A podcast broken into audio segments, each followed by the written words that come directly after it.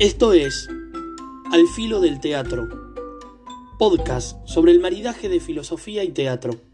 Yo soy Rafa Taborda y esto comienza así.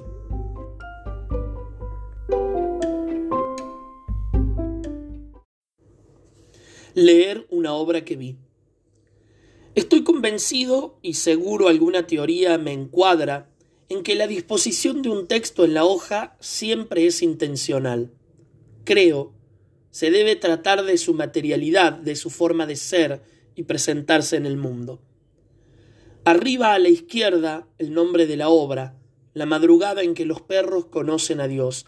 Abajo, a la derecha, el nombre de su autor, Ricardo Risser. Solo los márgenes superiores e inferiores ocupados de letras, mientras un extenso fondo blanco yace en el centro. Inmediatamente pensé en el fresco de Miguel Ángel sobre la creación de Adán. A la izquierda está el hombre creado y a la derecha el creador. Aquí igual. Casi una página completa de un extenso blanco entre el título y el nombre del dramaturgo que Baldo exploró y llenó con el virtuosismo que caracteriza su trabajo de director. Lo primero que pensé, tal vez por mi pasado religioso cuando supe de la obra, fue en el Salmo 63.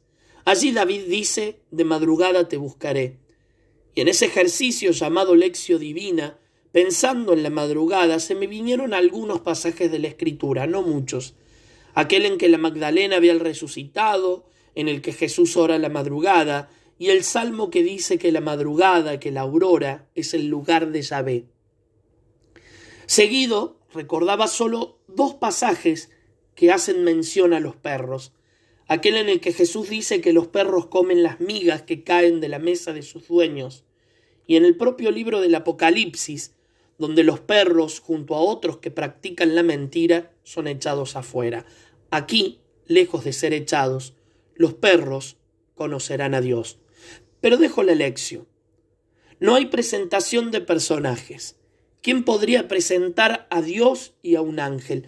como nombrar al sin nombre? La primera sentencia es contundente y sale del mismo libro de las revelaciones.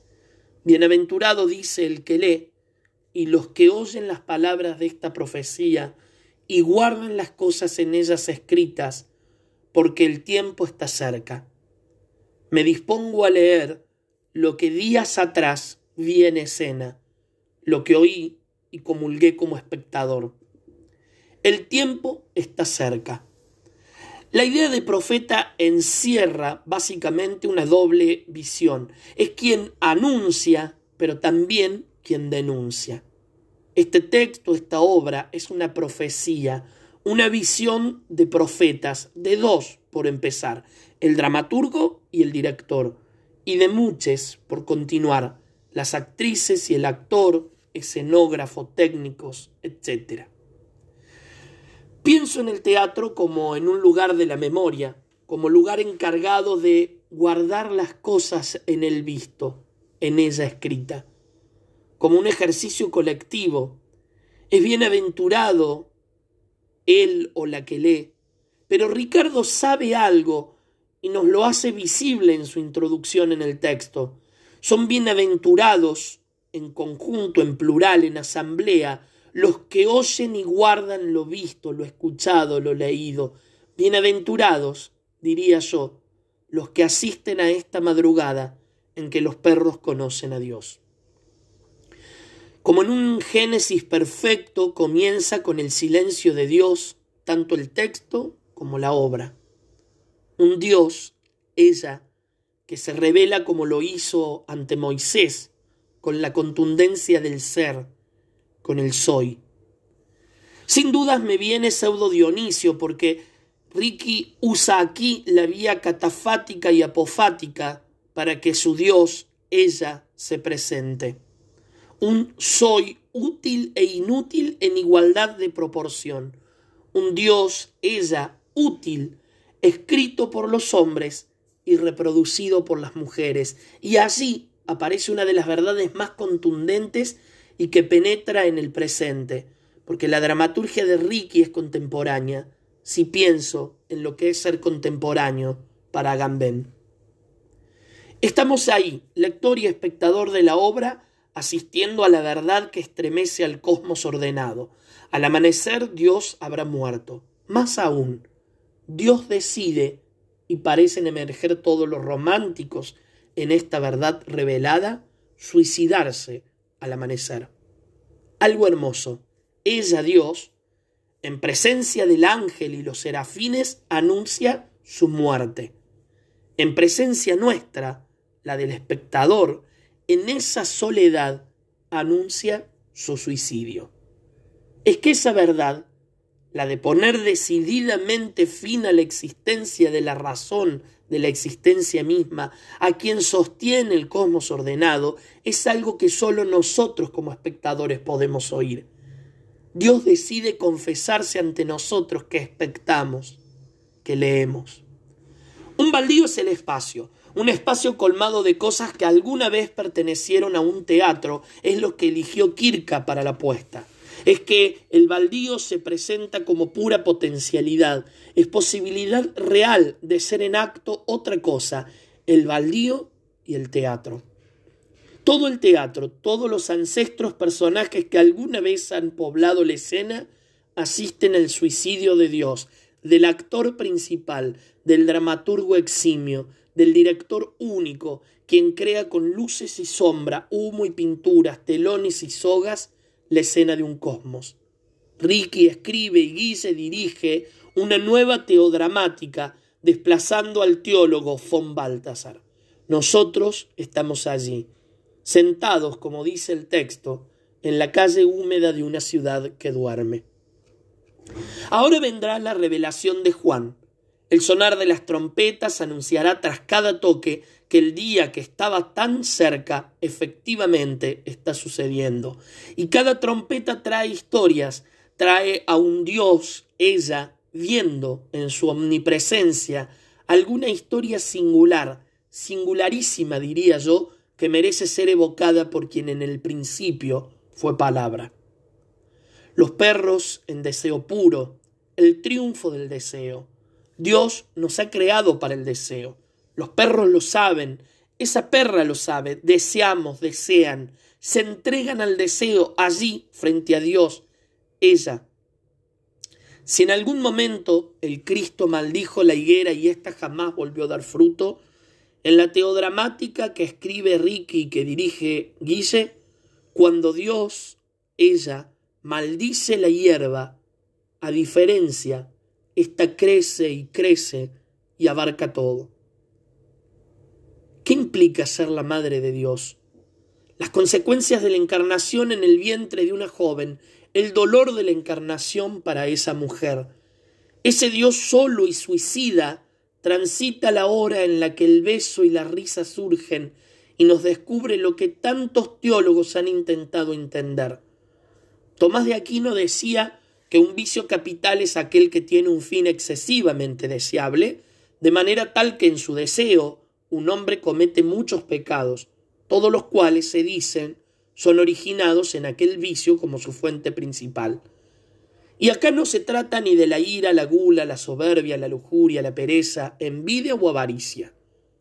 La cabeza de todos los pecados tiene un nombre más poético, que hiere el corazón de los espectadores cuando Dios, ella, lo lanza. El vicio capital es ese recordar con pena la ausencia, privación o pérdida de alguien o algo muy querido. Y diría que se centra en esa privación. El desierto no será mar. Todos los pecados del desierto tienen como fuente ese querer y no poder o esa privación de ser mar. ¿Qué añoramos? ¿Qué añoro? Pero cuando quiero pensarlo suena la tercera, la cuarta, la quinta y la sexta trompeta y más historias. Una canción triste, una abuela y un nieto, adolescentes que buscan entender el caos, un soldado, una bruja, el tiempo, su naturaleza. La quinta trompeta bíblica es angustiosa. En ella el apóstol Juan, autor del libro que sirve de base a Ricky, dice que los abismos se abren y el hombre deseará la muerte y la muerte irá huyendo de él. Es, tal vez, la imagen más potente y desesperante que en la historia de la literatura se haya escrito. Y Ricardo y Guille la han llevado a la escena. La séptima y última trompeta apocalíptica suena. En el libro sagrado llega la hora del galardón a los profetas, a los que anuncian y denuncian, a los que han visto y oído la revelación. Aquí dejo en suspenso mi escritura, no diré cómo sigue la obra, porque lo que sigue en el texto y en la obra justamente solo merecen ser vivido allí, como espectador. Solo diré esto. ¿Es tal vez el final mejor escrito del teatro cordobés? ¿Puede un final contener tanta sensibilidad y tanta verdad? Si Juan viviese y tuviese que escribir esta última trompeta, elegiría el mismo personaje que hace Ricky. Volvería a decir, es la hora de dar el galardón a las profetas. El galardón se recibe por ver, por tener la mirada atenta. Cuando salí de ver la obra escribí, si Dios ha muerto así debe haber sido, si Dios ha de morir así será. Un Dios suicida, un poema inmenso de un Dios triste en medio de un baldío que guarda, celoso, lo que alguna vez habitó el teatro. Porque si Dios ha de suicidarse, si ha de afirmar de la forma más enérgica su voluntad de ser, lo hará entre telones, utilerías y tachos en desuso. ¿Quién dice que no asistiremos al amanecer donde Dios decida suicidarse? El teatro nos ofrece esa posibilidad, la posibilidad de meter en un espacio al todo y a la nada. Solo alguien será capaz de ver a Dios en ese instante de su amanecer, de su fin, de su omega. Ella entrará en la escena para que nuestros ojos, los ojos de quienes expectamos ese suicidio, sean incapaces de contener las lágrimas. Si Dios fue verbo creador, será, al final, palabra. Guise ha abrazado el texto con una sensibilidad única, ha transubstanciado esa dramaturgia, que en definitiva es lo que se hace cuando una obra conoce un cuerpo, a los cuerpos, y nos ha dado a comulgar la sangre exquisita de una obra sensible, contemporánea, y que tiene tanto de eternidad como de tiempo. Una vez más, el teatro de estos dos inmensos, Guise y Ricky, hacen lo suyo. Ellos, como Dios, prometen y cumplen. Ellos nos dan a los espectadores una obra ícono, una obra que queda en la memoria, en el cuerpo, una obra que marca, una vez más hacen lo de siempre, teatro, y lo coloco con mayúsculas sostenidas. Hemos asistido a la madrugada en que los perros conocen a Dios.